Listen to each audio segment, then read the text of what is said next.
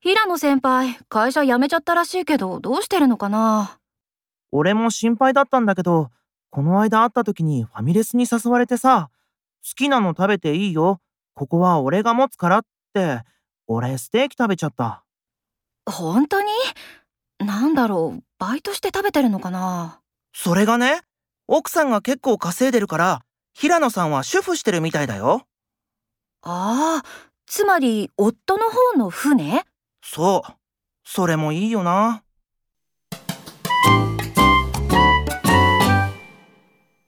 彼氏って仕事何してるの？今はコンサルで食べてる。なんとかうまくいってるみたい。